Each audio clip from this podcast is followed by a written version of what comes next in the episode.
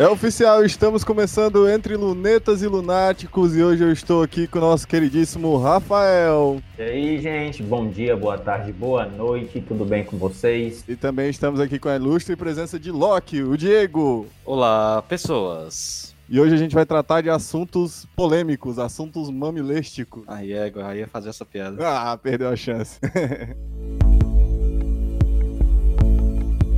E deixando bem claro já de começo, se você é novo, principalmente aqui, já siga a gente nas redes sociais, obviamente, né? Mas se você é novo nesse universo de RPG, talvez esse cast não seja o mais adequado para você ouvir. Mas escute porque você já vai aprender um pouco mais sobre as coisas erradas que acontecem dentro da mesa. Assim você pode evitar que seu mestre, os jogadores ou inclusive o sistema que você escolha seja errado. Já puxando aqui o assunto sobre a questão do, dos sistemas, a gente tem, principalmente para quem é iniciante dentro do universo de RPG, uma grande dificuldade de entender a funcionalidade e a diferença de sistemas e tudo mais. A gente pega muita gente que joga um jogo um pouco mais complexo, tem mais dificuldade, ao mesmo tempo que tem gente que reclama de jogos mais simplórios, mas que, ao meu ver, eles têm, ele contribui justamente para esse tipo de galera, né, que tá começando ainda. O primeiro sistema que eu joguei foi o 3DT. Nossa. E a época para mim ele era incrível, cara, porque é um sistema que dá para você adaptar bastante coisa, principalmente para um universo mais animado, né, mais fantasioso. Então, ele dá para adaptar bastante esse cenário. Inclusive, o, o sistema de, de, de, dados é bem simples, é um D6, né? A ficha dele é simples, fácil de entender. Né? A distribuição de pontos também, então, para quem está começando, é uma boa. Eu falei, nossa, mas o pr meu primeiro sistema, por exemplo, foi storytelling, né? Aí você já vê. Você passou da água por vinho, né, meu amigo? No caso foi storytelling, mas foi vampiro, no caso. Aí, tipo, cada disciplina vai ter uma mecânica específica, com regras específicas, algumas são bem interpretativas, outras já vão exigir os D10 lá para você jogar, ficar jogando, aí tem as tabelas. Eu acho que só não foi pior do que, tipo, daqueles cenários de D&D da quarta edição, assim. Eu meio que já fui logo para um negócio mais um pouco mais hardcore. Não foi Gus, mas também não foi tão simples não. Storyteller, né? O mundo das trevas, ele surgiu aí na década de 90 para meio que abater o D&D, né? E, e muitos seguidores, né? Inclusive pelo a, a, temática mais horror, né? Mais punk gótica, assim, trazendo para o mundo mais atual chamou muita atenção do, do, do, dos jogadores na época. Ele é um sistema que é muito abrangente, mas ao mesmo tempo que ele é abrangente, ele tem falhas dentro do sistema dele. Né? Muitas o 3, falhas. O, o 3DT é um sistema mais simples, mais divertido, mas ao mesmo tempo ele vai deixar imensas possibilidades e podendo tornar um pouco problemática a sessão, né? Eu já tive contato com alguns sistemas mais simplistas. Uhum. Tipo, eu acho que um dos mais, digamos assim, um dos sistemas mais enxutos assim em termos de tamanho, número de regras assim que eu joguei foi Dungeon World. Eu, eu acho que tem um, um, um espaço para esse tipo de sistemas, especialmente para jogadores iniciais, mas é, tem que ver qual é a intenção por trás do, do design desse sistema. Dungeon World, é, eu vejo que o design dele foi feito mesmo para ajudar jogadores iniciantes. Você tem o seu mundo, você narra a sua história. A jogada de dados é para ser extremamente rápida mesmo, para que o jogador não fique tão preocupado em ficar lendo as regras, ficar revisando, fazendo conta esse tipo de coisa. Eu não acho que são sistemas assim que você pode utilizar para adaptar qualquer tipo de cenário, esse tipo de coisa. Mas é para isso, no caso que existem esses sistemas mais complexos, de 3DT, de D&D, storytelling, por exemplo, que você pode utilizar para adaptar cenários, adaptar histórias. Quando alguém fala que, ai, storytelling é melhor do que GURPS, GURPS é melhor do que 3DT porque 3DT é medíocre, 3DT é jogo de criança, enfim. O que vocês pensam sobre o assunto? Qual a visão de vocês sobre isso? Posto é igual a cara, cada um tem um seu.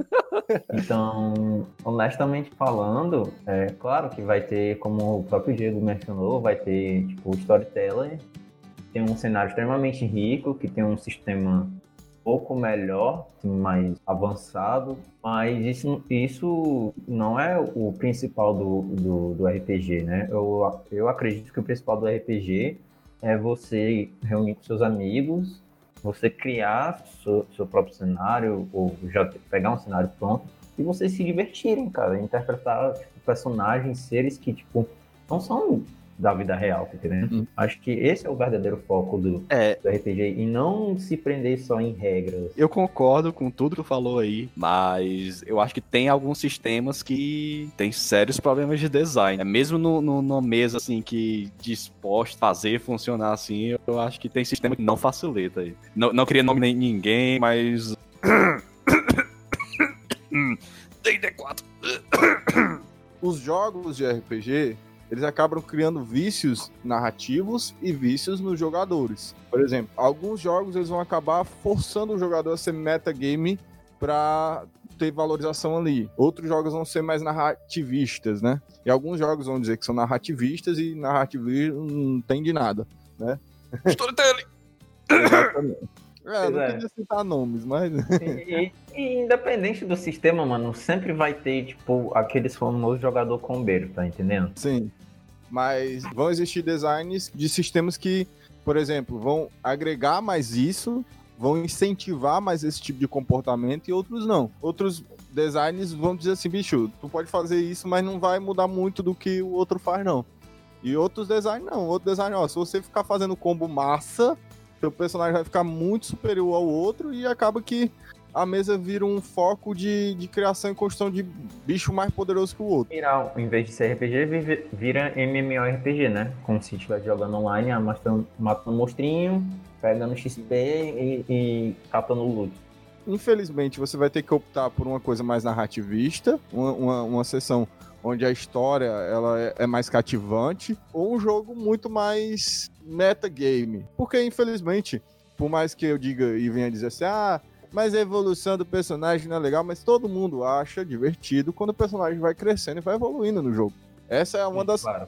Isso, é um, isso é um dos pontos onde o, o, RPG ele ganha muita gente, né? O crescimento do personagem, a evolução dele. Eu acredito, na minha visão aqui, tá?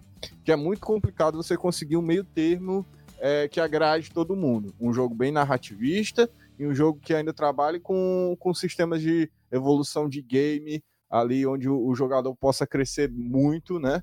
Tem sistemas, por exemplo, que facilitam é, essa questão do, do, da balança, né? Que o, que o, o narrador e os jogadores podem deixar uma, uma sessão mais narrativista, aquele negócio mais interpretativo, é, é, ou de focar mais na, no lado mais mecânico também, tipo de ver jogar muitos dados, dar números grandes para pegar um número grande de XP e dinheiro. Vira um cassino, né, Diego? É, vira um cassino. É. Vai depender muito mais do consenso do grupo do, do, do, que até mesmo da questão mecânica do sistema, assim, né? Quando o jogo ele te incentiva a ficar mais forte, poderoso, teu personagem ganhar mais coisa, é inevitável que isso vai chamar a atenção de certos jogadores. Sempre vai ter aquele cara que vai ser querer o mais espertinho, que vai querer juntar disciplinas, por exemplo, no caso de um jogo como Storytelling, ou vai querer é, combar habilidades para ficar mais forte. Mas enfim, no, no, final das contas, por mais que a gente diga assim, ah, não, mas dá para entrar num consenso,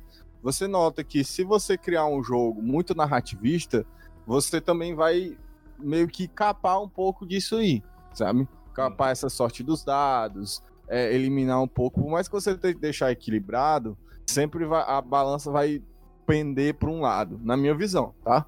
Eu acho que os jogadores, eu acho que eles são o, o lado mais crítico dessa de toda essa balança aí.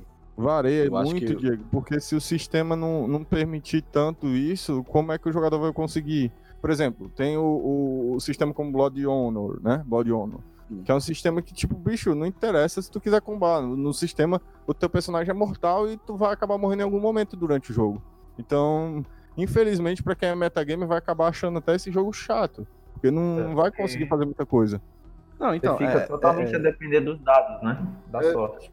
Não, é, nesse, nesse ponto eu, eu, eu concordo que o, o sistema ele é, ele, ele é a base que vai dar o norte da mesa de como a mesa vai se comportar assim. Mas eu acho que mesmo nessa questão do sistema, que o sistema não permite isso ou aquilo, ou que ele permite demais, eh, ou assim, tipo, como, como o narrador é, ele sempre pode é, alterar a regra de estar com uma mesa. Ou limites, né, também. Vai ser. É, impor limites, ou alterar regras, ou adicionar, adicionar funções, remover funções, uhum. enfim. Eu acho que no, no, fim das contas, tipo, o narrador pode ver é, o sistema dizer, não, talvez seja melhor é, fazer assim. Eu acho que no final, é, os jogadores é que vão basicamente ditar como é que a mesa pode acabar é, é, se desenvolvendo, assim. Porque no fim das contas, vamos dizer, você tem um sistema que nem, por exemplo, DD. E aí você, como narrador, pode olhar e dizer, ok, esse tem uns negócios aqui que é meio roubado, tem isso aqui que tá meio fraco, eu acho que eu vou mudar isso aqui e tudo mais. É, você pode basicamente deixar o sistema como você quiser, mas é, se os jogadores não estão curtindo aquilo ali, ou se eles estão sendo metagame demais, assim, eu acho que não, vai importar muito qual é o sistema. Tipo, se aquilo ali não tá é, é agradando os jogadores e o, e o, narrador, assim, é tipo, você tá, tá jogando e, e os jogadores não estão se divertindo, então você tá, então você tá jogando por quê, tá entendendo? Você tá narrando por quê? Não, é, aí, tá, aí, não tá, aí não tá se divertindo por quê? É pelo sistema, é por uma coisa específica da narrativa, é porque os jogadores em si estão tão, tão, tão bagunçando. Tipo, se o é o sistema que é o problema, você troca o sistema. É, tipo, é muito simples. Agora, tipo, se os jogadores estão. Não, não é tão, tão simples. Discordo e discordo, não é muito simples. Não é muito simples. Principalmente, por exemplo, ah, é muito simples, muda, muda, reseta todos os personagens aí e vamos para outro sistema. Não, a galera não vai querer assim. não é tão simples assim, Diego. Principalmente porque o narrador é que tem um trabalho todo, tá entendendo? Sim. Não, eu, eu, digo, eu digo mudar o sistema, não é tipo, ah, não tá, não tá, não foi uma sessão legal aqui em D&D, vamos jogar Storyteller. Não, não é tipo, é, eu digo o sistema, por exemplo, quando, por exemplo, se a, gente, se a gente tá jogando, a gente tem problema com uma regra específica, ou com. Aí você tá mudando a regra algum, sistema. Alguma cor no, com alguma característica do sistema, tipo, o narrador e os jogadores, eles podem mudar isso. Mas sei, quantas ser... vezes tu viu em mesa, Diego, a, a, a, mesa encerrar e dizer assim, gente, vamos mudar o sistema. Semana que vem vamos deixar jogar D&D, vamos jogar Dungeon World, porque não tá dando certo D&D é, aqui, vamos mudar o sistema. E simplesmente a galera mudou o sistema assim como... Não, mas aí você não tá mudando só o sistema, você tá mudando o cenário também, né? É, mas é... aí no, eu, digo, eu digo, mudança, eu digo mudança de sistema, mas eu me refiro mais especificamente a, a regras. Assim. Ah, então não é o sistema, então é regras. Porque o sistema é um sistema. O sistema é todo, todo, todo complexo de regras e livros que tem ali dentro daquele, daquele jogo, né? Não, tudo bem, eu posso ter me, eu posso ter me expressado mal nesse, nesse ponto. Agora eu vou falar aqui mais com um desabafo eu, eu tenho muita raiva de, de, de jogadores que hypam a parada. E somem. E somem. Rapaz, rapaz. Vamos jogar lobisomem? Vamos, massa. Eu adoro lobisomem. Mas, cara, tipo, é muito chato isso, tá entendendo? Você. É só fogueira de palha e, tipo, não deixa a fogueira crescer. É, isso, é, é... isso, desanima, desanima jogadores, desanima narrador, tá entendendo? Mas aí, Lucas, fica hum. a, a, aquele lance, né? É mais fácil achar jogador ou narrador? Rapaz, muito mais fácil achar jogador, bicho. Você balança uma árvore e cai três jogadores. Jogador, meu amigo, é. Você acha em cada esquina, tá ligado? Você, você leva topado em jogador na calçada, assim, andando na rua. Agora. Te levanta o jogador. É, agora. Só, é, é só o que tem. O, os sistemas, eles têm uma enorme variedade de livros. E isso quebra e mata muito o jogo, na minha visão, tá? É, cara, porque, cara, você vai envelhecendo, você vai ficando sem tempo, você vai ficando sem paciência. Infelizmente, essa é a verdade. Você às vezes quer se unir com a galera, quer jogar alguma coisa, mas um sistema com, como o storytelling que a gente já citou aqui algumas vezes, porque também é o que a gente tem muita vivência, né? Nós jogamos, todos nós já jogamos bastante tempo storytelling aqui, então a gente sabe a quantidade de livros que a White Wolf já lançou, mas desde os anos 90 que ela vem lançando livros e bicho, o sistema ele tem uma quantidade enorme de que você tem que ser um crânio, um viciado mesmo em, em jogar RPG, ser um cara que não tem nada para na vida, ser multibilionário para ler todos os livros assim com essa paciência e até resiliência, né? Vamos dizer assim, para você poder fazer uma boa narrativa em cima daquele conteúdo, né? Não vamos baixar tanto pau em cima de storyteller, não. Eles só tiveram 20 anos aí para tentar equilibrar o sistema, eles estão tentando, galera para mim, essa criação de mundo, nesses universos assim, tão extensos é só para encher linguiça e para a editora ganhar mais dinheiro com material extra. Para mim, um, um, um, um story, um sistema de RPG pode muito bem ser condensado em um livro de 300 páginas. Um sistema que trata seu público com respeito é um sistema que, para mim, vai ser muito mais respeitado pelo, pelo seu público também, né?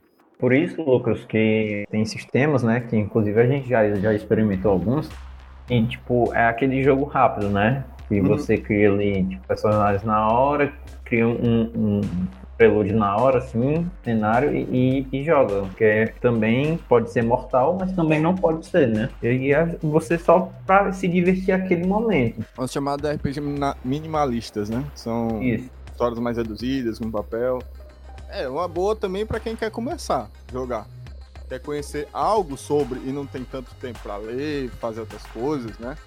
Nessa questão dos múltiplos livros assim, eu, eu normalmente não tenho problemas com, por exemplo, um sistema ter múltiplos livros, se por exemplo, se os outros livros não, desde que os outros livros não, tipo, sejam essenciais em termos de, de regras, assim, ou do gerenciamento de mundo.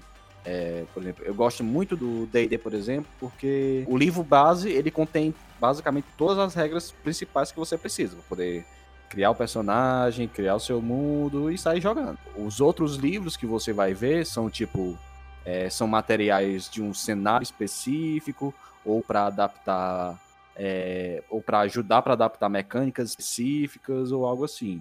Acho que quando é material de lore, esse tipo de coisa, aí talvez. Mas, assim, eu acho que desde que é, o material extra se prenda mais a, a conteúdo é, ou opcional ou de, é, de lore mesmo, assim, em vez de ser material extra de regras, digamos assim, eu acho que tudo bem.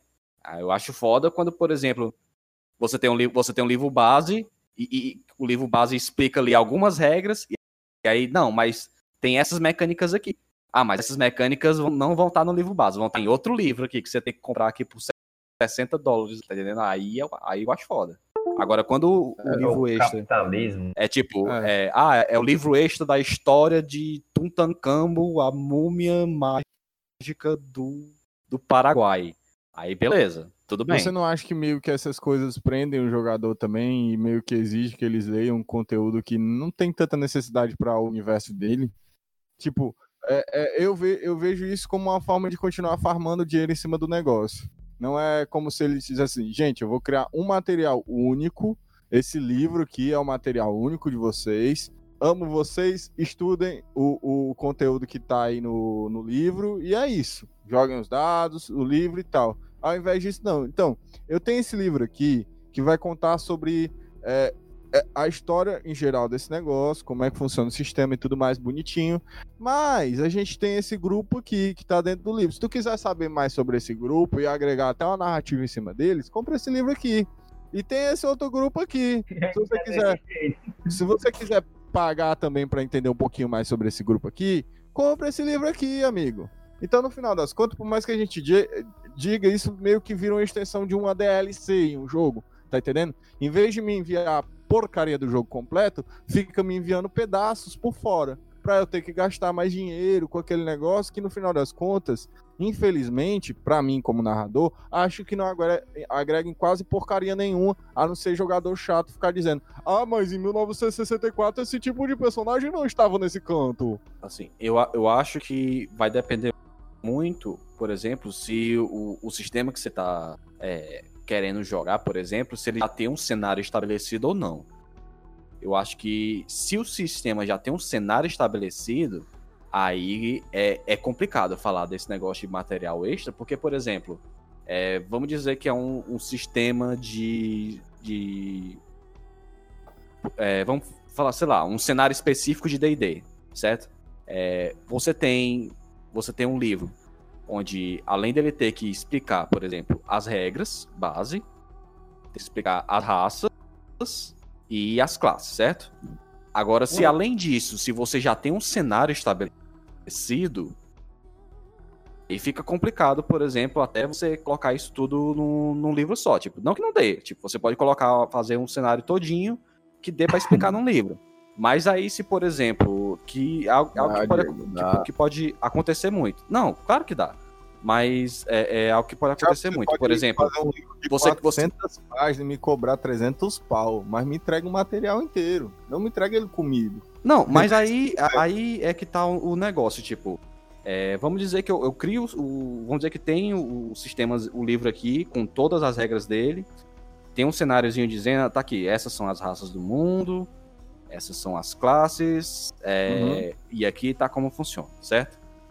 Mas aí depois, é, dentro dessa criação da, da história, por exemplo, é, é, você, os jogadores podem dizer, não, mas é, e essa, essa raça aqui específica, é, com, com, essas, com essas classes aqui, essas histórias aqui, é, essa religião aqui, de onde veio essa religião? De onde veio essa cultura? De onde veio esse costume aqui dessa raça fazer isso da- desse jeito aqui? Por que, que os cavaleiros de fulano e tal se comportam desse jeito e não desse, desse jeito? Por que, que essas duas raças não se dão tão bem? Tá entendendo? Tipo, é, independente do cenário, independente do cenário que você criar, por mais que você tente fechar toda a história, digamos, em 400 páginas assim, sempre vai ter es- espaço. Pro narrador, isso é um beijo na boca dele. Isso é o livro dizendo assim, "Hum, toma, cuida disso, trabalha nisso, faz isso da tua história. Tá entendendo? Por que esses dois caras têm problemas? Não sei, vamos, que tal a gente descobrir na sessão porque eles dois têm problema? Vamos criar em cima disso. Mas não, se o livro vai lá e diz eles têm problema por causa disso, por causa disso, por causa disso, porque o outro beijou a bunda do outro, o outro não gostou e enfiou a faca nele. Tá entendendo? Então, tipo, se o livro prende muito o narrador dentro do universo dele, o narrador também fica meio que de mão, de mão atada para criar algo novo dentro daquele universo. Fica um pouco complexo. Eu não tô dizendo que também o universo precisa ser totalmente aberto, mas dá para você criar um universo sem precisar explicar cada pelo do saco de, de personagem, de, de É. monstro. Na nossa própria mesa, inclusive, tipo, eu tinha muito preconceito contra D&D. Eu achava que D&D era só matar monstrinho, pegar o loot e, e comprar item foda, tá ligado? Mas é isso mesmo. Tu narrou D&D, eu gostei muito, entendendo? Tipo, tinha os seus momentos de, de ação, mas também tinha os seus momentos de quebra-cabeça, seus momentos de política, as tramas, ficaram muito bem elaborados, tá entendendo? Ficou realmente parecido, tipo, uma série. Na minha cabeça eu vi uma série ali.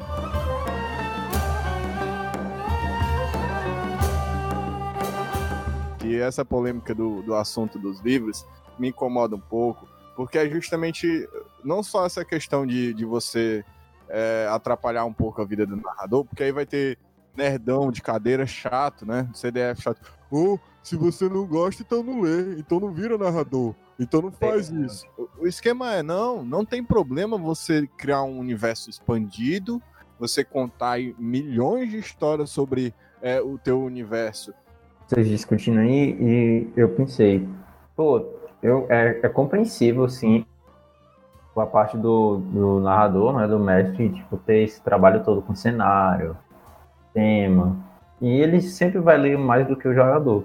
Mas também sempre vai ter aquele jogador que, tipo, gosta muito de ler e se interessa pelo cenário e tal. E aí ele pode fazer uma grande parceria com o narrador e, e explicar, por exemplo, sei lá, um determinado clã, uma determinada tribo, ou até mesmo uma determinada é, é, raça, e ah, no, num cenário, sei lá, medieval, onde é que tá elfos? Aí o jogador pode até falar, ah, os elfos estão vivendo aqui e tal, eles fazem esse tipo de coisa, eles não gostam desse tipo de coisa, entendeu? Isso, tipo, ajuda muito o, o- o narrador. É, a gente vê nas mesas, né, o, o, só o narrador tem o trabalho e os jogadores, cara. Os jogadores também tem que ter trabalho, tá entendendo? Não é só preencher fichinha, bolinha. Não, tem que tra- trabalhar na história também, né? A mesa, ela é para ser divertida e para ser é, se contribuir. Não é para ser uma batalha entre você e o narrador. O narrador tá ali para criar uma história para você. Agora, é claro, como a gente vai falar de narrador, a gente vai encontrar aquelas espécies extremamente egocêntricas, chatas, mandonas, né? Dentro, dentro das sessões de RPG que são os narradores, galera. Então, né, eu queria aproveitar aqui o espaço aqui que eu tenho pra dizer que eu já tive narradores ruins, eu não vou nomear ninguém. Então, é isso. Tchau. Eu já tive narradores ruins, eu já tive péssimos e o Lucas. O que, o que é muito. O que eu já peguei em algumas narrativas, né? Eu acho que a gente já pegou algumas narrativas que é tipo, você vê aquele jogador. Jogador não, aquele NPC que, tipo, aparece do nada, né? Você tá numa pisa, é aquele NPC do nada pra te salvar. O sensei. Tá o é. sensei chegou para o resgate. Aí, mano, isso é broxante. Ou então, ah, você, tipo, bola uma estratégia, é, ou, ou, usa alguma habilidade ou disciplina, seja o que for. Aí o narrador olha pra seu cara, isso não funciona nele. Você não vai conseguir atacar ele. Ele se esquivou. Ele errou o caralho a quatro, entendeu? Porra, mano. Aí dá vontade de você rasgar a ficha. Eu entendo como uma decepção pro jogador, mas também, dependendo do caso, na situação, por exemplo, de um personagem X, como no caso do Sensei, que o Diego até falou assim, o Sensei é, salvar você, ele pode ser é, importante para a narrativa do, do é, mestre, não que seja um sinal de egocentrismo. O mestre que está ouvindo isso, também não ficar pensando toda a vida que ele vai ser egocêntrico, por exemplo, por um, um, um sensei, um professor, um tutor para salvar o, o herói. Porque isso pode, trazer, pode atrair a trama. Por exemplo, aquele cara que tu desconfiava se era bonzinho ou mal, de repente ele te salva de um enrascado e tu diz, ei, esse cara não é mal, esse cara é legal, esse cara me ajudou, tá entendendo? Uhum. E, em um sim, ponto ou outro, sim. Agora, quando isso vira frequente e quando isso se torna nítido, aí que é o problema. Quando só os personagens deles são os heróis, só os personagens deles conseguem fazer as coisas e o seu personagem sempre fica naquela linha de ser inútil dentro daquele universo como, como tu falou, assim, eu acho que independente da, da, da, da mesa, assim, eu acho que o protagonismo, é, é, idealmente, sempre tem que ficar com os jogadores, né, assim, em termos de, de história, assim, acho que os jogadores têm que sempre ter um papel central, assim, na história. Claro que sempre tem o, o espaço para vez ou outra, tipo, é, um NPC intervir, ser importante e e tudo mais, ou até dependendo do cenário, talvez. É, é o, o, cenário queira, queira tratar os jogadores como uma, de uma forma mais tipo, é, ah, você não é tão poderoso, ou alguma coisa assim, mas mesmo jogador não seja tão poderoso, por exemplo, dentro da mecânica, por exemplo, acho que narrativamente é importante realmente os jogadores que tenham essa, esse, esse protagonismo com, com personagens, né? Uma, uma dica que eu dou é que você vai escalonar esses poderes como narrador. Você pode criar personagens poderosos, sim, mas eles não podem ser o foco da tua história. Essa é a questão. Não tô dizendo, a gente não diz assim, tipo, limite-se a criar personagens medíocres. Não é isso.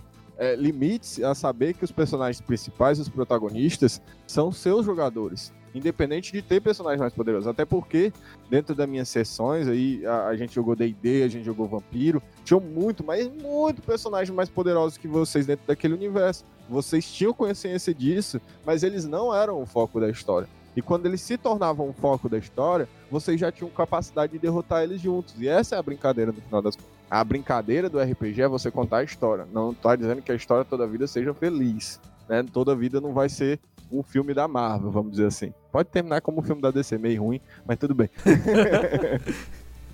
é, mas eu acho que é, um ponto aqui que já pode até mudar um pouco aqui a, a conversa aqui, mas eu, eu, acho que pior do que o, o, o narrador que se apega a um, a um, NPC, por exemplo, é o narrador que se apega às regras né, específicas de um, de, um, de um sistema assim. Polêmicas! É, meu amigo. Mamilos, chegamos! Eu, eu, eu, acho que, que é, é, chega a ser pior do que um, joga, do que um jogador se apega a regras específicas é, é, quando o narrador se apega demais, assim, tipo, ao, ao sistema, assim, é, tipo, é o narrador que vê a regra de ouro e diz, não, isso aqui é apenas sugestão. E aí é, pega o livro, coloca no. Apoia, apoia, no peito aqui e diz: Isso aqui é a minha Bíblia. Eu, eu acho que é, o, o, narrador que se, apega, que se apega às regras dessa forma é pior do que o jogador. Esse narrador é, regrinha, né? O problema maior dele é que ele vai utilizar o livro é, como tudo para questionar o que o jogador tá fazendo ali. E pode ser usado contra ele, né? Também isso aí. Com certeza. Não, você pode ter certeza que pode virar uma guerra. Vai virar uma batalha entre jogadores contra mestre. no final das contas não vai ser divertido para ninguém e o grupo vai acabar acabando em algum momento por causa disso. Eu podia citar aqui a, a experiência já até citada aí do. A gente já passou, a gente passou por essa situação de tipo. É, a gente tinha os nossos personagens ali na, na, na, na naquele cenário de super-heróis e tudo mais. E uhum. eu, eu quis utilizar meu poder de forma mais criativa, né? Tipo, basicamente. Esse traumatizou o rapaz. É.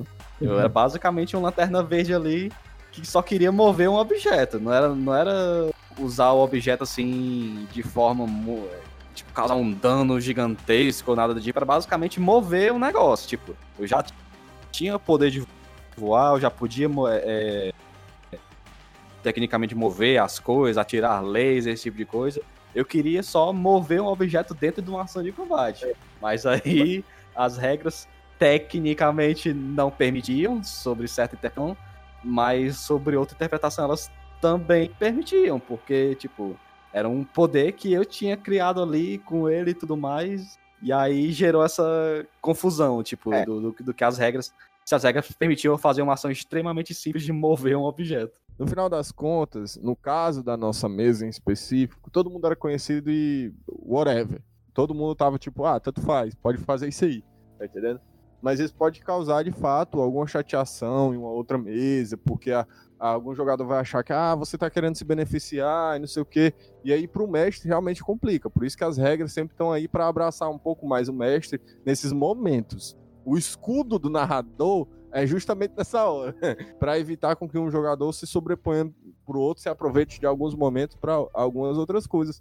Que a gente também tem os jogadores oportunistas, viu? Tem aquele jogador uhum. que olha que o mestre ah, o mestre não vai usufruir dessa regra aqui, ou ele vai ignorar isso vou aqui. aproveitar, né? Eu vou deitar e rolar nisso aqui, meu amigo, para eu poder fazer tudo que eu quiser em cima disso. E isso acaba deixando todo mundo chateado na mesa, porque você vai ter um cara overpowerizado. É bem comum em narradores que são iniciantes, né? Que estão iniciando e pegam, tipo, jogadores que já têm uma experiência já de jogo e se aproveitam da, daquele narrador, tá entendendo? Se você é esse tipo de, de jogador, você é um babaca, tá? Medíocre. Você é um cara que precisa revisar seus conceitos, porque, cara, a mesa é para todo mundo se divertir, não só você, seu babaca. Já que a gente tava falando ainda de narrador, né? É, um dos erros também que é muito comum no narrador é a questão de narrar as falhas críticas, né? De, de, de forma chata, né? não, dá mais um, tipo, um, um, suspense, porque a falha crítica ela pode mudar todo o curso da, da história, né? Sim. A gente tá falando dos narradores, o narrador regrinha é chato. A gente já pegou uma experiência, eu acho que todos nós pegamos essa experiência em um Sana que teve, não sei se vocês lembram. Onde o cara reclamou simplesmente porque eu ia fazer um sinal de mão, eu acho que era pro Fael, inclusive, sabe? Aí, Aí você tem linguagem? Você tem que ter linguagem, você tem isso aqui. Se você não tiver, você não vai ser capaz. Eu, aí eu, eu olhei para ele e falei: Não, pera ainda, eu não sou capaz de fazer um dois e apontar para a porta. É isso que tu tá dizendo? É, não, mas você tem que ter. E ele tem que entender também, não, mas também não é só assim. Eu, caralho, a gente tá no meio de uma missão, onde a gente vai entrar num lugar, onde vai ter um monte de gente pra gente matar. Eu aponto, eu faço o número dois e aponto pra porta, ele pensa que é o quê? Tem dois tomates do lado da porta? Não é possível, tá entendendo? É, é, é ser chato a um extremo com a regra. É você. É, é, é, nessa hora o narrador só tem que dizer: ok, é, Joãozinho, ele fez dois, e é, você entende logo na hora que ele está querendo dizer que tem duas pessoas aí na porta. Então ele já te sinaliza, vocês conhecem bem, vocês são um grupo de combate, convive, você entende bem a referência que ele quer dizer. O que é que você vai fazer? É isso. Você não precisa criar uma treta por causa de, um, de, um, de uma coisa simplória. Como narrador, você só está sendo chato. E não pensar aquele lance também, né, de, de, tem muito entre jogador e narrador, é sempre achar que o, o narrador tá sempre contra o jogador, né?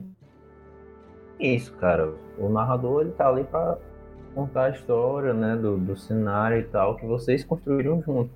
Não pensar que o narrador quer foder sempre sua vida, tá entendendo? Depende. Esse tipo, esses tipos de narrador que a gente tá falando aqui, eles querem, eles atrapalham mais do que ajudam às vezes. Mas é, é, é o momento onde você senta no final da sessão e, e, é sincero com o seu narrador.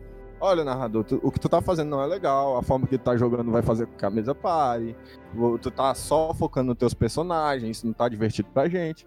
Ser honesto, é isso. Né? No final das contas, no final das contas, isso vai ajudar na mesa e até no, no modo do cara narrar. Às vezes o cara ainda é iniciante, ele fica é, com preciosismo com certos personagens dele e acaba esquecendo que o foco é do jogador, enfim. Já tive experiências como, como narrador, sempre tem aquele momento em que o jogador tem uma ideia e, eu, e você, como narrador, fica, tomara que isso não dê certo. Ou você pega e fala, né, como narrador, tem certeza disso? É a maior palavra que o, narrador, o jogador tem medo. Tem certeza? Mas agora tu não pode, é torcer contra ele. É você ficar nitidamente meio que gorando ou falando, ó, oh, tu não vai conseguir fazer isso, ó, oh, isso aí é besteira. Não, aí, aí, aí já é chato já também. Tipo, eu, eu, quando eu falei, eu digo, eu digo internamente, assim, você tem o seu planejamento e, e, e, querer, e, querer, e querer que o negócio role direitinho é uma coisa. Agora, você ficar é, visivelmente, tipo, é, é atuando contra, atuando contra as ações ou as ideias ou, as, ou os jogadores em si, é, é, é ou ficar tentando, tipo, dissuadir ele de fazer alguma coisa, de conseguir alguma coisa mesmo, aí já é outra história. Bicho, infelizmente, como narrador, a gente tem os despreparos, isso é, no, isso é normal. Eu já peguei um momento onde o Rafael, eu lembro dessa sessão. Essa sessão a gente podia até entrar no, no na, nos micos e coisas que aconteceram. Eu acho que foi a primeira vez que o Rafael tava narrando. O Rafael nunca tinha narrado na vida dele. Aí o Rafael sentou do nada. Eu tava, morando, é, eu, eu tava morando sozinho na, no apartamento. Já era. Foi até um one shot, né? Se não me engano. É, aí o Rafael narrou no medieval. aí ele falou assim.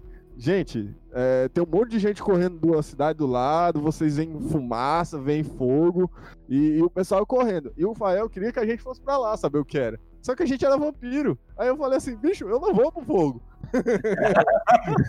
Aí todo mundo disse, não vou pro fogo. E o Fael ficou tipo, então acabou a sessão, porra. Tem muito jogador que pode querer tentar seguir a linha do mestre, né? Pode tentar querer apoiar assim. Da mesma forma como também uhum. tem jogador que pode, tipo, ver aquilo ali como a oportunidade, né? Ah, quer que eu faça isso? Não, vou tentar aqui, né? Fazer um negócio aqui. É. Vai, de, vai de cada um, mas é, é, eu, eu acho que é importante tentar, tipo, se o jogador fez algo que você não, não planejou ou, ou não queria, talvez, é, tipo, tentar ali segurar a, a, a postura ali, né? E tentar, é, é, é mesmo que de, de, de improviso alguma coisa, tipo, não, não, não querer, tipo, é, é, diminuir o jogador, às vezes, pelas decisões que ele toma, né? Tipo, cada Sim, um é livre ali pra, pra fazer as coisas no, no, na sessão ali, tentar criar a própria história. É, essa é a, é a mecânica do, do, negócio, então... É, quando o narrador tem esse preciosismo de querer que o jogador desista da história ou querer que ele fracasse alguma coisa, isso dá um, um, um quê de depressão, assim como o mesmo narrador que que a gente falou antes, que faz os personagens dele ser protagonista, pro, protagonista, tá? Porque você meio que se sente preso ali. É como aquele jogo de videogame onde você não pode andar num canto e não pode andar porque o, o, o sistema não criou aquele canto. Aí você fica ali, ó, oh, mas eu queria andar pra cá, mas não pode. O, o jogo é retilíneo, você tem que andar aqui e foda-se. Tá entendendo? Então, tipo, é... o, o, o RPG, ele é justamente uma coisa incrível por ele abrir esse mundo e você poder explorar esse mundo, né? Você poder fazer coisa diferente, você poder passar pela parede. Ah, gera muito nos fóruns, assim, de vez em quando eu acompanho e tal, grupos. E é aquele narrador que ele é abusivo, sabe? É, principalmente, por exemplo, hum. ele faz questão de narrar cenas e a pessoa não vai se sentir confortável com aquilo, tá entendendo? Não vai gostar. Principalmente se, se for mulheres, né? Se tiver mulheres jogando e ele, ele faz questão de descrever um, um, uma cena abusiva, uma cena de estupro, tá entendendo? Até mesmo uma cena de extrema violência. Tem gente que, que é sensível e não gosta de, de cenas muito gore, tá entendendo? E eu acho que tem certas coisas por mais que a gente vê na nossa sociedade, né? Isso é que são banais demais, tá entendendo? E Ah, você pode até dizer, ah, aconteceu isso aqui, mas, tipo, deixa a cena escura, tá entendendo? Não, não entre muito, em muitos detalhes, porque possa ser que a pessoa vá realmente se sentir ofendida de alguma forma ou se sentir abusada de alguma forma. Você tem que ver ah, o contexto, a mesa, o teor. É, tem muita coisa. Eu já fiz algumas cenas bem pesadas, até já conversei sobre isso contigo, né? Mais cedo. Uhum. Eu já fiz algumas cenas bem pesadas e eu até hoje em dia não me arrependo, não. E pode ter certeza que se eu fizesse outras narrativas do tipo, eu colocaria elas e em nenhum momento me arrependeria disso. E não é nem uma questão de, de é, querer criar uma, um, um, um, nojo, alguma repugnância na galera. É mesmo descrever um momento onde pode ser desagradável e apresentar algo que na crônica pode ser interessante. Isso tem que ser construtivo para a crônica de alguma forma. Não adianta eu colocar uma cena, por exemplo, de estrupo só para colocar. Mas eu duvido muito que o narrador ele vai colocar uma cena de estrupo, na maioria das vezes, só por colocar. Eu acredito que na maioria das vezes, tá? É, que ele vai colocar alguma cena do tipo, ele quer apresentar ou um universo caótico, violento, ou apresentar um personagem mais maligno, mais é, ruim mesmo, sabe? E isso é, é uma forma dele interpretar aquilo, narrar aquilo e apresentar aquilo. Obviamente vão ter pessoas mais sensíveis, mas é para isso que existem sistemas e sistemas. Teve uma sessão de, de lobisomem, a gente resolveu tirar informações de, de, de, um, de um cara, né? De um NPC. E aí a gente usou, tipo, torturas cruéis, tá entendendo? Pra, pra adquirir informações. E, tipo, no, no final da sessão, Tipo, a gente ficou muito mal, tá entendendo? Tipo, tanto quem tava torturando, como quem, tipo, tava coagindo com isso, né? E aí a gente ficou numa, parada reflexiva no final da sessão, porque, tipo, foi, foi pesada as cenas de, de tortura, e, e, a gente se relembrou muito da, da questão da ditadura, porque a gente usou, usou torturas que aconteciam na ditadura. Então a gente se sentiu mal por, por lembrar que isso pode ter acontecido com os nossos pais ou com nossos avós, tá entendendo? Então tem certos temas que realmente tocam a gente e faz a gente ter uma noção de como aquilo seria ruim na, na, na, nossa pele, tá entendendo? No caso você tá descrevendo, Fael, é uma coisa que foi meio que vocês que fizeram, foram ações dos jogadores barra narrador, mas veio de vocês. Por isso que vocês estão esse sentimento. É, eu, o que eu falo é no caso de um narrador que tem uma, intenção, aqui já falando mais do universo de RPG mesmo, é, de apresentar alguém como ruim ou como uma atitude é, depravada daquela pessoa, sabe? Pervertida, vamos dizer assim, ou maldosa, maliciosa. Então, eu acho que dá para utilizar isso no RPG, mas com esse intuito, com o intuito de mostrar que aquilo ali é errado e ruim, né? Você, esse é o ponto. Agora, uhum. você fazer os jogadores fazerem isso já é, já é outra coisa que eu acho que eu, eu não sei se caberia tanto na mesa. Aí eu já concordo um pouco. Assim, o que, eu digo mais é. é... Tipo, eu, eu, pessoalmente, eu não eu, eu, eu, não, eu não gosto assim quando a, quando a história pessoalmente tipo usa é, esse tipo de artefato, tipo especialmente, por exemplo, o abuso ou o estupro, por exemplo, como simplesmente como valor de choque, tá entendendo? É, é eu, eu acho que às vezes é, é, é, é, o, é o choque pelo choque. Tipo, não, ela não. Ela não está exatamente servindo, servindo, servindo a história. Não, eu digo, eu digo, eu digo quando, quando, quando acontece dessa forma quando acontece dessa forma assim, eu já, eu já, eu já sou contra, tá entendendo?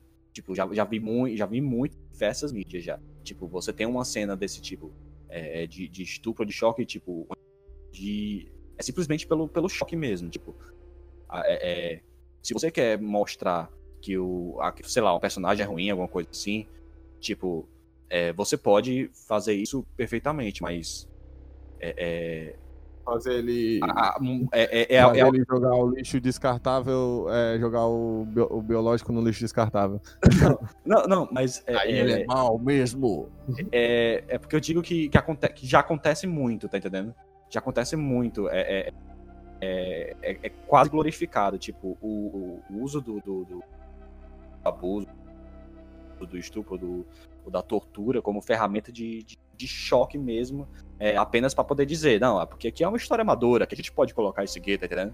Tipo, sendo que não mas necessariamente é, contribui. Mas é. Não, não, claro que é, mas é, é, é, é o, o, que eu tô dizendo o é que. O que tá tendo essa intenção, ele quer apresentar o mundo e, infelizmente, o mundo é daquele jeito, cara. A gente não pode gostar ou não, a gente pode simplesmente deixar de jogar no mundo dele.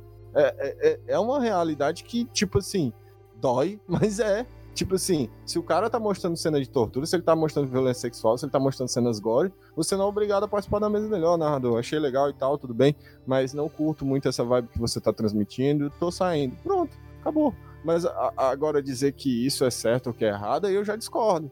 Não, eu não tô, é você, não tô dizendo que é, que é certo ou errado. Não, não. Eu, eu, eu, tô falando sobre o que eu penso sobre isso. Eu não tô dizendo o que você está dizendo sobre isso. Eu penso que isso é a maneira dele apresentar aquele mundo. Se ele pensa e se ele toma isso como sendo legal, aí ele é babaca.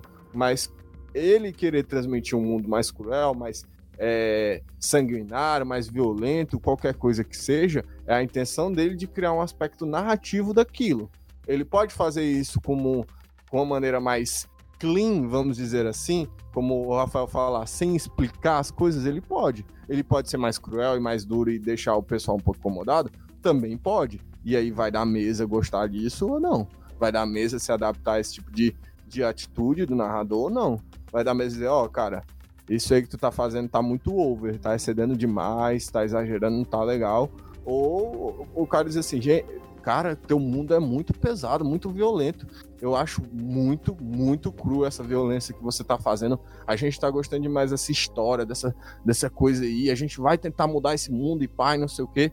Algo assim do tipo, tá entendendo? Tipo assim, se é pra ter uma cena mais pesada assim, que ela sirva a, a, a, narrativa, que sirva para a criação do clima, que sirva para a história, e que não seja simplesmente só pelo fator de choque do bagulho. Eu dar, eu dar outro exemplo, que, por exemplo, também tive, tive essa sessão, e, e eu, eu gostei muito da, da, dessa, dessa narrativa, e o, os nossos personagens, né, eles... Foi um, uma questão de acaso, a gente entrou num, num comércio, assim, bem... Bem, assim, abandonado, vamos dizer assim, porque não era um local central, era um, um local, uma rodoviária, algo assim, uma pista. E aí esse comércio vendia tudo, sabe aquelas bodeguinhas? E né, a gente entrou para pegar um, usar um, um, telefone. E nisso aconteceu uma cena de, de um casal que estava super desesperado e tal, muito nervoso e o, o meu personagem tentou né, a, a, a acalmar os ânimos, porém não deu certo. E isso aí, o, acorrentou o quê? De ele, a, o cara que estava nervoso, atirou no, no senhor, né? Dono da, do estabelecimento. Coincidentemente, o outro personagem, né? Do outro jogador, acabou atacando. E no final disso tudo, a gente matou duas pessoas. E, em tese, é, é, elas eram inocentes assim porque é, elas estavam com uma adrenalina muito grande, não estavam sobre si. E aí a gente chegou numa questão em que é, a gente acabou deixando duas crianças órfãs, tá entendendo? E, mas, e, mas isso e, aí. Pera aí, calma aí. E isso, como um, um, um personagem tem humanidade, pô, matei o, a, a, a família dessas crianças, sendo que eu poderia ter bolado estratégias melhor, ter bolado alguma forma de impedir isso, tá entendendo?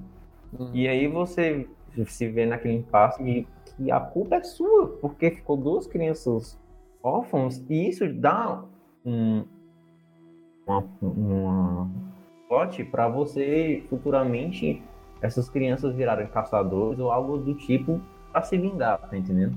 Mas... Eu, esse eu acho legal. Mas é, mas aí que você acabou de falar, você construiu todo um. um uma, uma, o, o, mestre criou toda uma atmosfera de, de, é, de motivação para vocês refletirem sobre o que vocês fizeram e sobre as atitudes, tá entendendo? Então vai ter cenas que vão ser mais assim. E vão ter cenas onde o mestre só quer mostrar, olha, esse personagem é um babaca. E você pode lidar com isso ou não.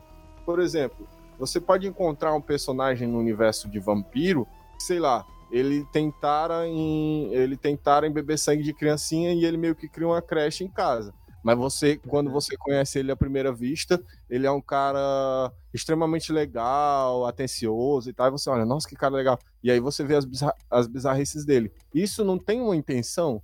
Ou isso é só maldade do mestre? Não. O mestre quer te chocar, uhum. quer te mostrar que, olha, esse mundo tem gente que parece ser legal, mas no final das contas todo mundo mostra um podre. Então, no final das contas, eu vejo que, pelo menos na maioria das vezes, o mestre tem uma intenção de apresentar algo com isso. E sim, concordo com o Diego quando você fala que é, apresentar isso de forma só para chocar não é tão legal, mas pode funcionar. Eu acho que pode funcionar dependendo do caso. Já é uma ferramenta muito presente, muito que é algo que acontece muito em diversas mídias é, é, e tudo mais, e que tipo assim, é, como narrador, por exemplo, eu posso muito bem, sei lá, ah, eu quero estabelecer que esse cara é mal. Ah, vou, vou apresentar uma cena aqui desde, desde estuprando alguém. Entre eu só fazer isso aí e eu, de fato, é, usar isso aí de forma que de forma mais consciente, que desenvolva a história, de que, tipo, tem, eu tenho algo a dizer ao colocar essa cena, e isso é difícil. É isso que eu tô dizendo. Tipo, se eu, se eu quero simplesmente colocar algo que choque na cena, isso não é difícil. Posso simplesmente dizer, ó, você entrou na casa, você viu o cara e tá lá estuprando alguém. Pronto. Pronto. É chocante? É. Agora, agora é, é você ser capaz de colocar isso aí de forma realmente mais sensível, de forma realmente de que isso desenvolva a história bem, dos, tanto dos personagens como do, do, dos eventos que estão é, ocorrendo, isso aí é difícil, porque é, o que eu, tô, eu, digo, eu digo que é barato porque é só o que acontece. Tipo, é, é, é tanto narradores como é, até outras mídias, por exemplo, colocam a cena com a, com a intenção de ser algo mais chocante, profundo e tudo mais, sendo que, sendo que a, é, muitas vezes não é muito, a maioria das vezes que você vê esse tipo de coisa na, na, na mídia, é, é, é, é, sempre, é, sempre, é sempre tratado de forma quase é, irrelevante. Geralmente o pessoal começa a jogar RPG mais novo, né? A gente vai nessa vibe aí com 15, 16. Tem gente que vai até mais novo que isso. E aí a gente passa por toda uma fase de amadurecimento, né? Dentro desse universo. E claro que as falhas que estão aqui é, que a gente fala, que a gente cita e que a gente faz, é, são é, falhas que pode ocorrer durante todo o período, inclusive vocês podem fazer isso e, e, o problema não é fazer, o problema é não tentar mudar. É, porque fazer uma merda assim na mesa de RPG, eu acho que todo mundo fez ou faz uma hora ou outra assim. Agora, se você nunca tenta é, é trabalhar em cima daquilo ali, conversar, tentar mudar, fazer alguma coisa a respeito, aí eu acho que é ser babaca mesmo, como tu gosta de dizer. É. é porque, ó, no final das contas, o cara que ele vai para jogar, ele vai para se divertir. Você vai perder horas, outras pessoas vão perder horas da vida, e no final das contas é pra socializar, brincar, ou, ou pelo menos trazer ou transmitir algum tipo de sentimento, seja ele bom, seja ele de ansiedade, seja ele de raiva, mas dentro do jogo. Que isso eu vejo bem claro. Dentro do jogo. Fora do jogo, você tem que ser amigo dos seus os jogadores. Vocês têm que ser amigos, vocês têm que conversar, conversar conviver, aprender uns com o outro, porque é isso, é, é a experiência do, do, RPG, sabe? E existe muito jogador metagame. Jogador metagame é um tremendo babaca. Principalmente aqueles extremistas, que são aqueles caras que só pensam no metagame. Só pensa em bufar habilidade, ficar o mais fodão da mesa e blá blá blá, blá blá blá, blá blá blá. Deixar todos os é, os outros personagens medíocres perto dele. E isso para ele é muito divertido, mas até pro mestre e pros jogadores que estão do lado dele é uma coisa muito chata. E o que que acontece com esse jogador? Ele acaba sendo isolado da mesa e acaba perdendo o contato dos amiguinhos às vezes, né? Eu não vou mentir. Eu já tive meu momento meta, já já tenho tive muito momento meta já de que eu de eu querer bufar meus personagens, essas coisas assim. Acho que acho que mais em storyteller do que qualquer outro, mas eu, eu gosto de pensar que, pelo menos, é, é, ultimamente, eu sempre venho, eu, eu venho tentando. É, é, se for para ganhar uma habilidade, alguma coisa assim, tentar evoluir essas coisas, mas que, que sirva alguma coisa de forma narrativa. Tipo, eu vou ficar mais poderoso? Vou, mas no que é que isso vai mudar a, a, a, o meu personagem, o meu personagem, enfim. Se for para ficar forte, que seja em conjunto. Eu acho muito legal e achava muito legal quando a gente se reunia e o grupo encerrava a sessão e falava: oh, não, eu vou investir nisso aqui, investe nisso aqui pra gente poder se ajudar em tal coisa e tal. assim é legal. Se você for metagame assim, com seus amigos e todos tentarem ficar forte em alguma coisa, se ajudarem, assim é legal, assim é bacana. É esse tipo de metagame. Agora, quando você é só um babaca querendo ser o mais forte da mesa, como eu acabei de falar, você é só um babaca querendo ser o mais forte da mesa.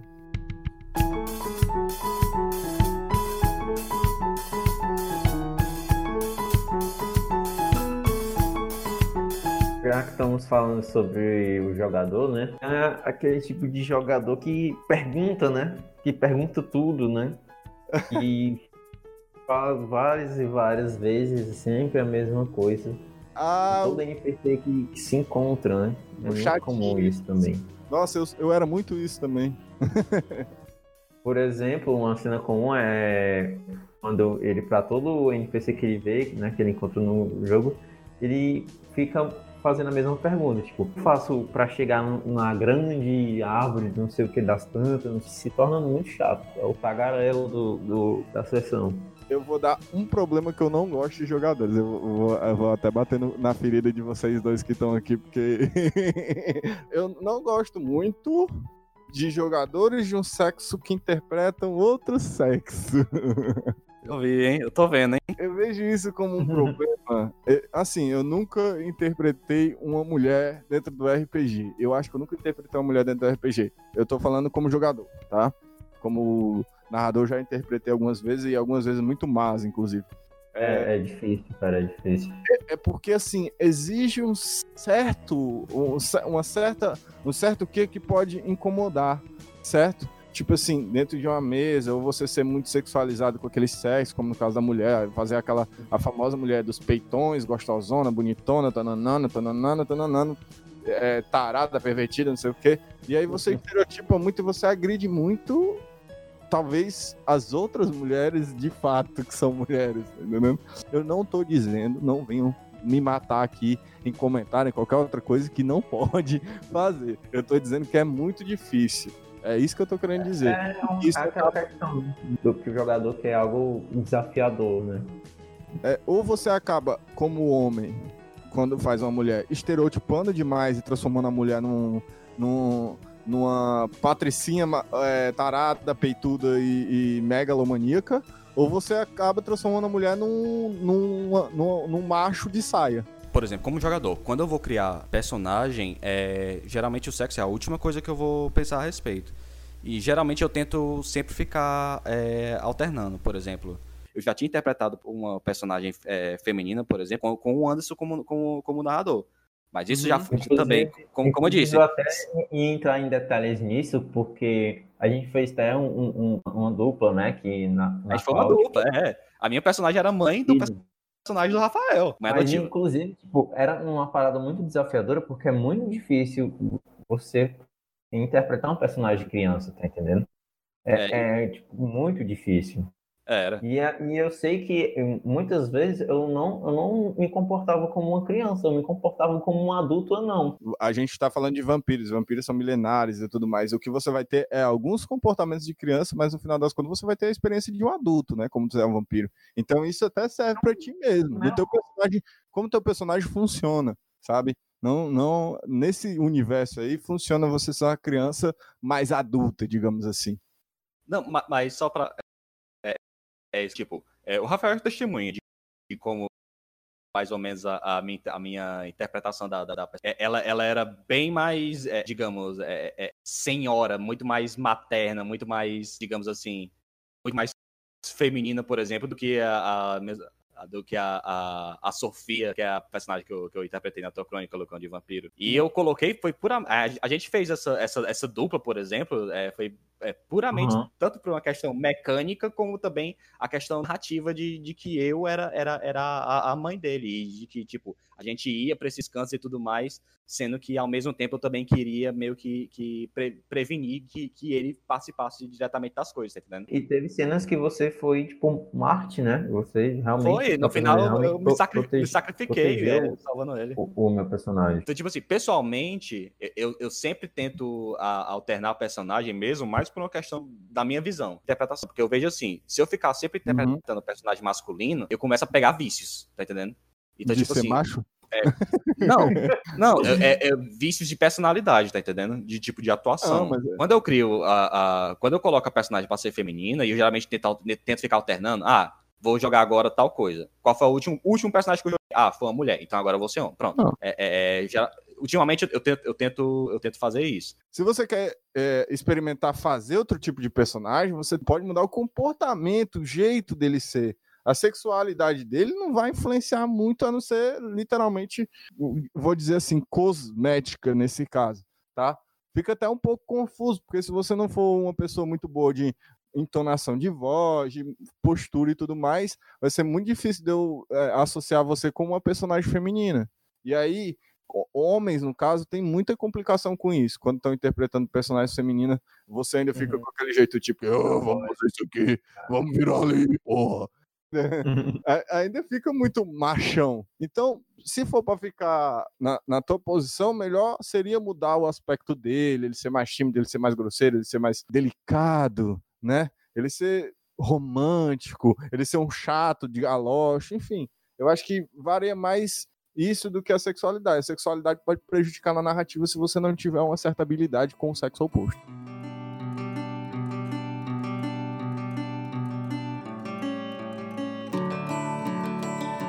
queria falar de um tipo de jogador que a gente ainda não citou aqui, eu não quero esquecer.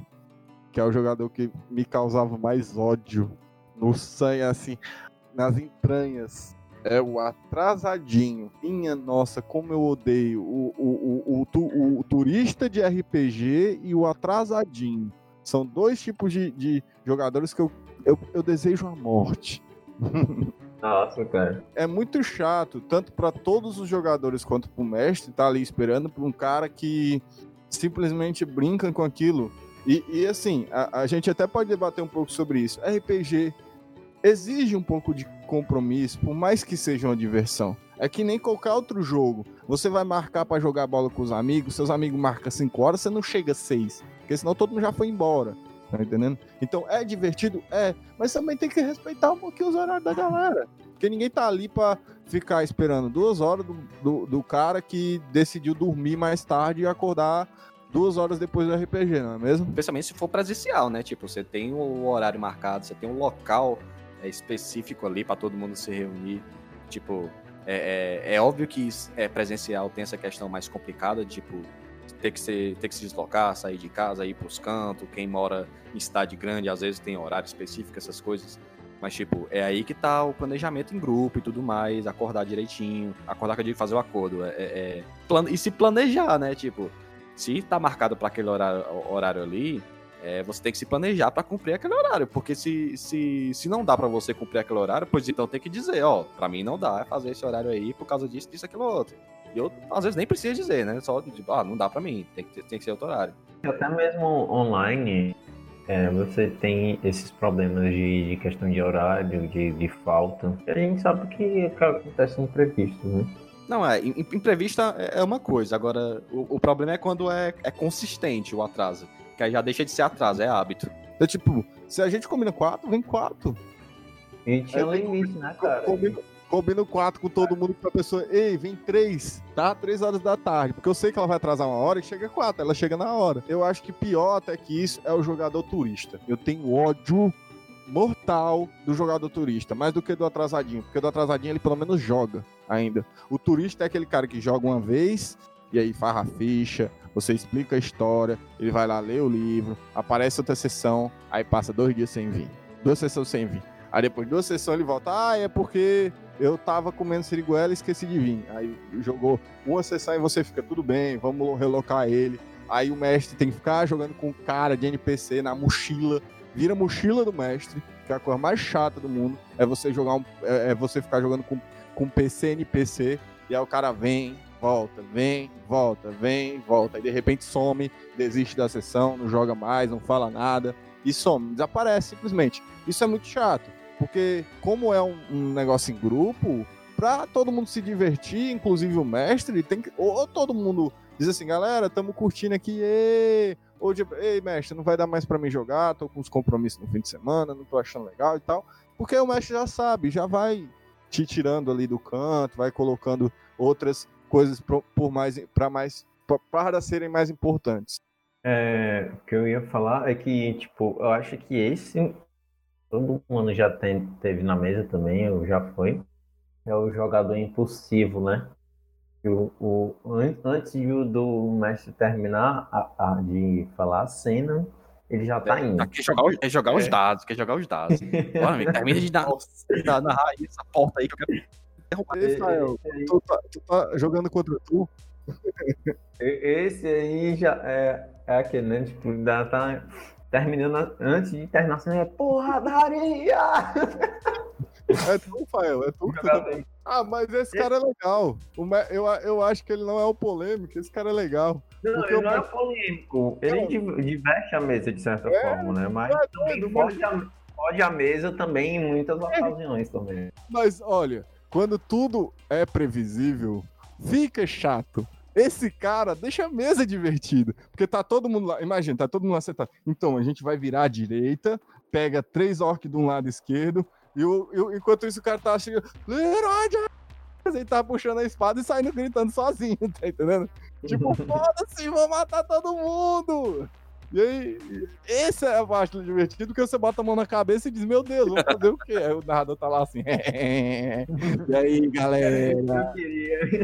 É esse tipo de jogador que gera as melhores oportunidades aí, tanto em termos de jogo como de narrativa também.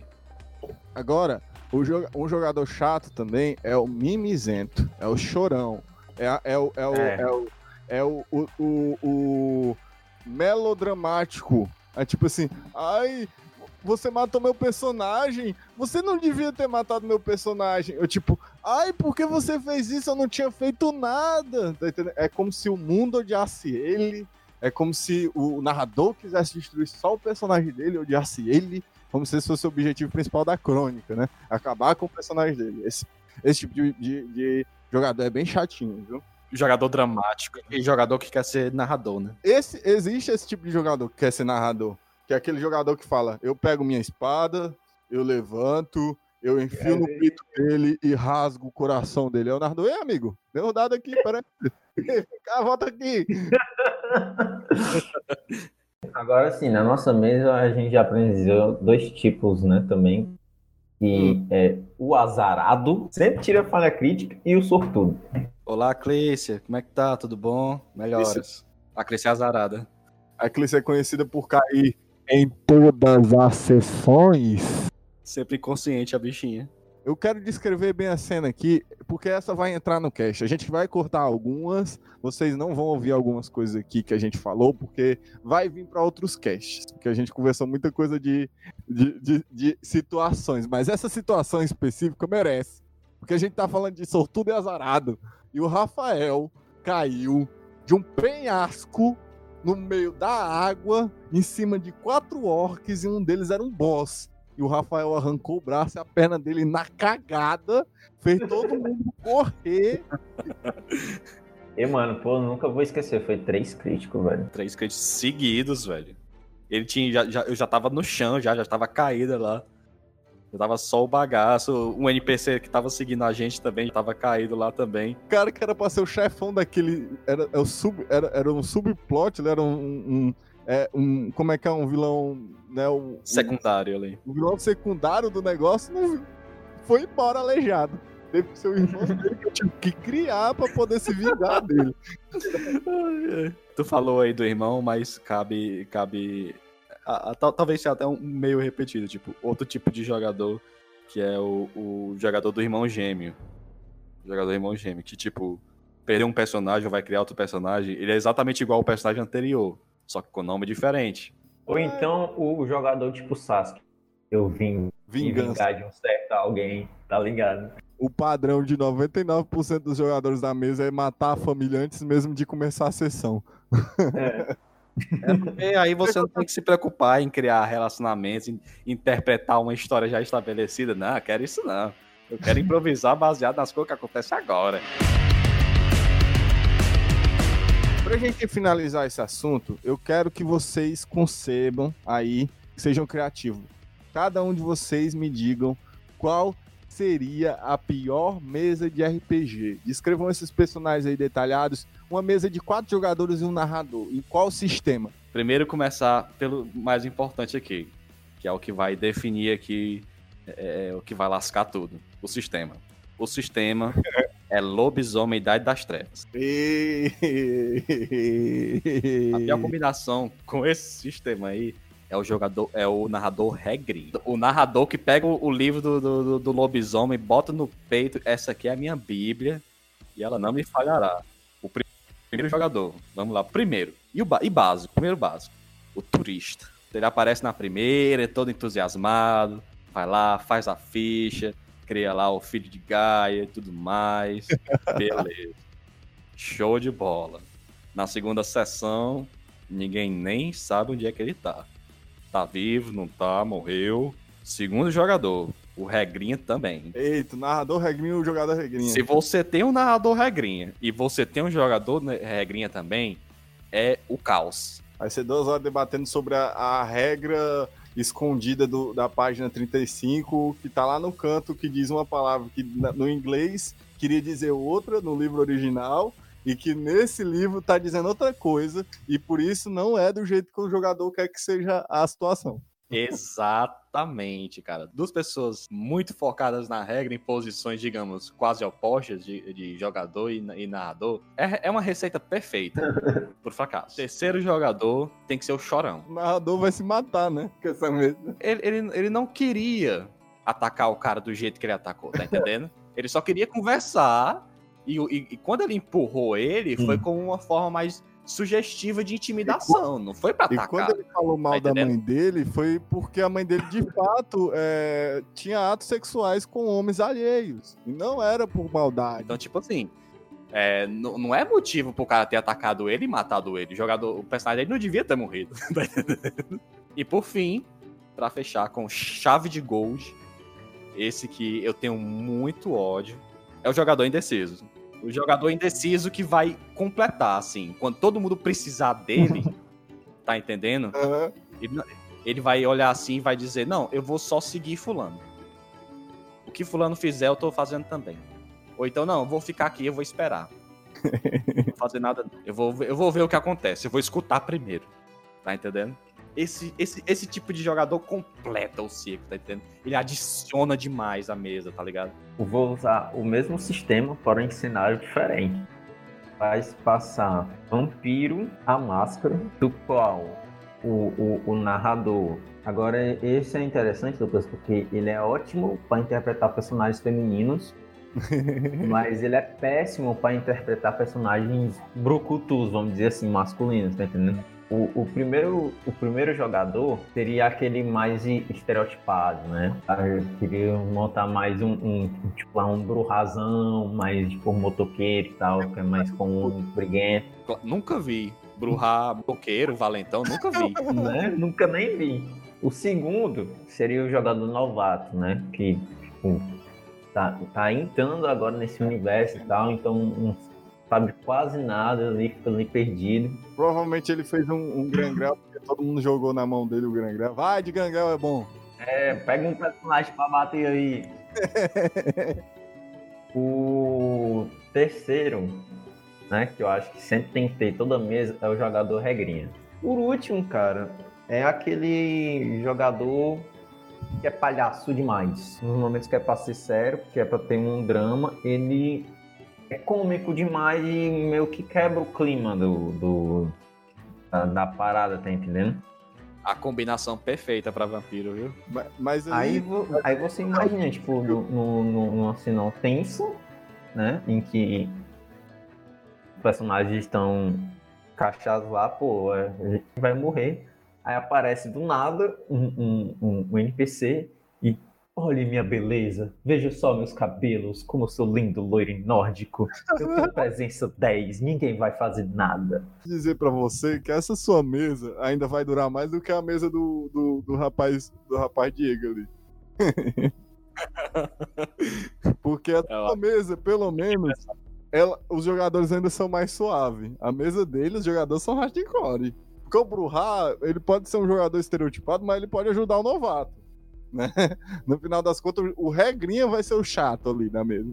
O lance do, do de, de, narrador fala demais o, o NPC, cara, é muito chato. E, e, e tem mais, quando você consegue um NPC boss, ele fica puto. É uma, uma, cena clássica de uma mesa nossa. Foi, foi, foi na mesa que eu, que eu interpretei a, a mãe do, do Rafael. Ah, tô que lembrado desse, ah, tô lembrado desse episódio. Bem rápido aqui, mas para contextualizar. Vampiro, a máscara. O grupo entra no, basicamente num salão onde o que deveria ser o boss estava presente, sozinho, basicamente sentado no trono. Aquele cenário clássico de boss. O grupo entra, eu era Tremer, uhum. Rafael também era Tremer. Eu tinha movimento da, é, é, movimento da mente e Rafael tinha sedução das chamas. É o bom e velho, é o 1 um e o 2, né? uhum. né? Tipo, combo clássico.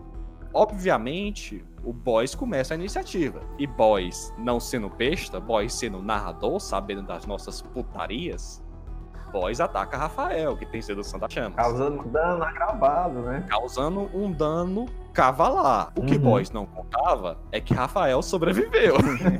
Rafael sobrevive. E quem é o próximo? Moá. Moá tem 10 de força de vontade. Moá levanta o Boys do chão. O Boys tem 6 de força de vontade. O Boys não pode sair do ar. O Boys não tem ataque à distância. E Rafael está vivo e consciente. O que acontece? A gente ganha uma fogueira aérea. o bicho vira básica. A gente basicamente tratou o bicho como um daqueles Judas, tá, tá ligado? O boss ficou só a bosta. O boss ficou só a bosta. Aquele monstro da Tasmânia no, no ar, rodando, pegando fogo.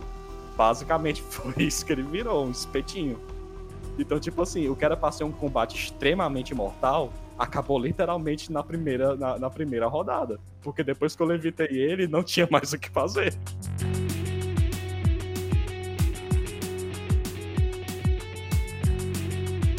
A minha opinião é importante dialogar sobre a mesa, saber o que você vai jogar, saber como jogar também e respeitar principalmente todo mundo. É um jogo para se divertir, para se socializar. Não existe essa de que, ai, mas esse RPG aqui é um RPG individualista. Meu amigo, se for individualista, liga o videogame e joga em casa sozinho. Não, não, não tem lógica esse negócio de RPG é mais individualista, esse RPG. O RPG é um jogo de grupo, é um jogo social. Então socialize no RPG. Se você é novo, né, já ouviu falar sobre RPG de algum amigo seu e tal, e, e quer, pretende jogar, pretende narrar, procura algo que você se identifica, né, que você gosta. Se for medieval, procura algo voltado para esse cenário. Se for no mundo atual, procura algo voltado para esse tipo de, de mundo. E principalmente, cara, é, se divirta, né? Eu acho que o RPG é um, um negócio, uma brincadeira que tem que ser divertida, né? Principalmente tudo. E conversar, o diálogo é importante que você vai estar tá lidando com, com, cada tipo de pessoa, cada um pensa diferente, cada um tem uma personalidade diferente. Para quem está começando, procurar um sistema mais é, leve, em termos de, de de abrangência de, de regras, assim, tipo, nada muito complexo, algo mais simples, algo que dê para você aprender rápido, algo que dê para você sair jogando sem ter que ler 500 mil, mil livros aí de regras, esse tipo de coisa. Tentar manter um ritmo bom enquanto tá jogando, se tem dúvida, se tem que se não concorda com alguma regra, alguma coisa assim, deixa para depois da sessão, combina algo rápido na hora ali com o narrador, se, te, se tiver qualquer coisa assim, Acho que mais é importante ter um andamento ali na sessão, não ter tanta interrupção assim. E, tipo, relevar. Não se apegue tanto ao personagem. Também não precisa ser preguiçoso na hora de criar também, mas é aquela história. Você provavelmente pode se lascar, acontecer alguma coisa muito ruim, releva, não é com você, é com o personagem fictício ali da mesa, não leva pro pessoal, tenta, tenta tirar a, algo positivo ali daquela situação ruim, caso aconteça, enfim. Larga o celularzinho, para de ficar de contatinho no, no zap zap, vai jogar, menino. Depois você conversa com seus contatinhos. É mesmo, Fael? É? É, é. é mesmo, é, Fael? É, cara. Eu assumo que eu sou esse tipo de jogador, mas Fica tem muitos aí afora, né? Curtam, compartilhem, divulguem, que isso é muito importante. Com certeza. Lembrando que na, no, no EP 50, se a gente tiver um bom número, a gente ainda vai estabelecer, vamos ver até lá. Mas precisa ser compartilhado, a gente precisa ver que tá, tá funcionando o projeto. Que aí no EP 50 a gente prepara uma sessão linda de RPG para vocês. Uma sessão bem preparada com eu, nosso querido Lucas aqui, como mestre, esses dois safados aí jogando. e quase a gente termina. Tchau, pessoal. Valeu. Até a próxima. Valeu. Tchau, gente. Um beijo na bunda e até mais.